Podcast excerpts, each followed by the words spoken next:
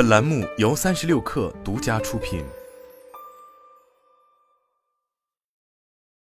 本文来自小芳说职场，一埋头干活搞错方向。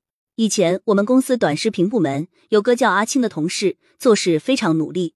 他主要负责视频脚本工作，每天都熬到晚上十一、十二点才下班。但他的努力通常是没有结果的，因为每次领导给他安排任务时，他就开始吭哧吭哧的埋头干活，也不管做的对不对。等脚本提交上去时，才发现写的主题都偏了，只能推翻之前的内容重写。这是很多职场人容易犯的一种错误，没有确定好目标就开始行动，方向错误，注定浪费大量的时间、资源和精力。所以，开始埋头工作前，一定要先反复确认目标。工作过程中，也要时刻抬头看路，以免偏离目标。二当老好人，来者不拒。在职场上，或多或少都会存在这种人：公司的各种杂活、大包大揽，同事托付的任务，能帮则帮。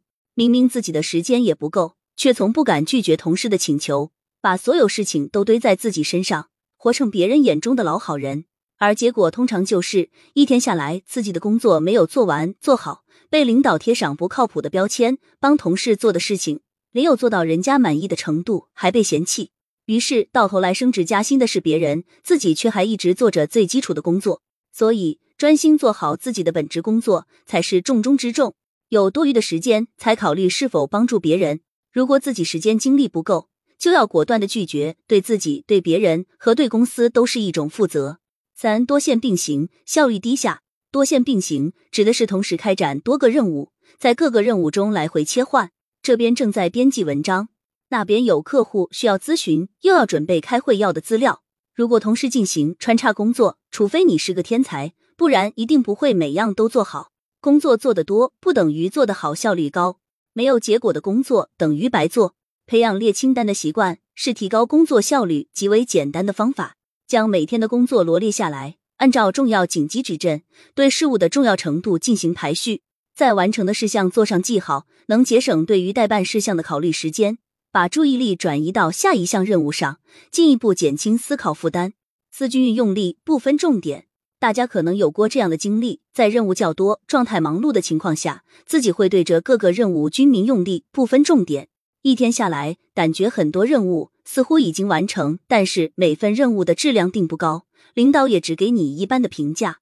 凡是追求面面俱到，对每份工作都花费相同的心思，就会缺乏对重点任务探讨的深度，难以取得突破性的进展。这时，学会二八定律，能有效的改善这种状况。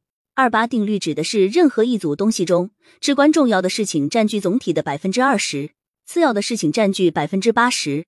在工作中同样适用，低价值的事情并不会对工作效果产生显著的影响，过于繁重的任务量还会占用自己过多的精力。于是，将百分之八十的资源和时间聚焦在重要的百分之二十的事情上，对此进行深度分析，交付高质量的结果，从而创造更多的收益。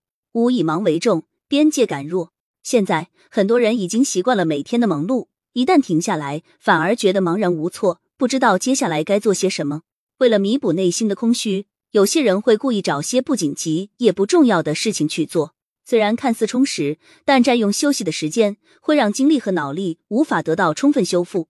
他们为了忙而忙，缺乏方向感和目标感，被繁忙的工作推着走，走向庸庸碌碌的死循环。长期下来，无论是能力进阶还是心性成长，都在原地打转。想要解决这个问题，需要对每天的工作做出一番规划，形成清晰的目标管理。完成阶段性的工作后，一定要注意休息。认知觉醒中有一句话是这样说的：一个真正的自控高手，不是一个只知道冲刺的人，而是一个善于主动休息、保持平衡的人。六沉迷过程，缺乏结果。之前我们公司有个新来的同事，做事非常仔细和谨慎。有一次，公众号发文，内容都确定好了，需要他来排版。本来每晚八点发布，最后竟然拖到晚上九点多才发布。问他原因，才知道他花了半个时候检查差别字，配图花了一个多小时，调整字间距、行间距又花了半个小时。谨慎仔细是好事，但是是在不影响结果的情况下。如果一味的沉迷于过程而忽略结果，就有些头重脚轻，抓不住重点。没有结果的忙碌，其实是一种假性忙碌。哪怕疲于奔命，花费大量时间，也无法产出高效的结果。因此，每个职场人需要学会以结果为导向，而不是沉溺在过程中满足于当下忙碌的状态。一个人处于瞎忙的状态，生活与工作的边界变得越来越模糊，就会形成路径依赖。于是，习惯性的用忙碌填补工作成果的空洞，用臃肿的日程去拖延精进的节奏，沉浸在低水平的努力。然而，这种忙碌并不会给你带来任何安全感，反而在一次次的重复中掏空自己，浪费生命。真正的忙碌是能感受到忙碌后带来的精进和成长，让内涵变得充实，拓宽成长的可能性。一旦忙碌跟结果不成正比，这时更应该做的是停下来思考，对忙碌的各个原因加以分析。抓住症结所在，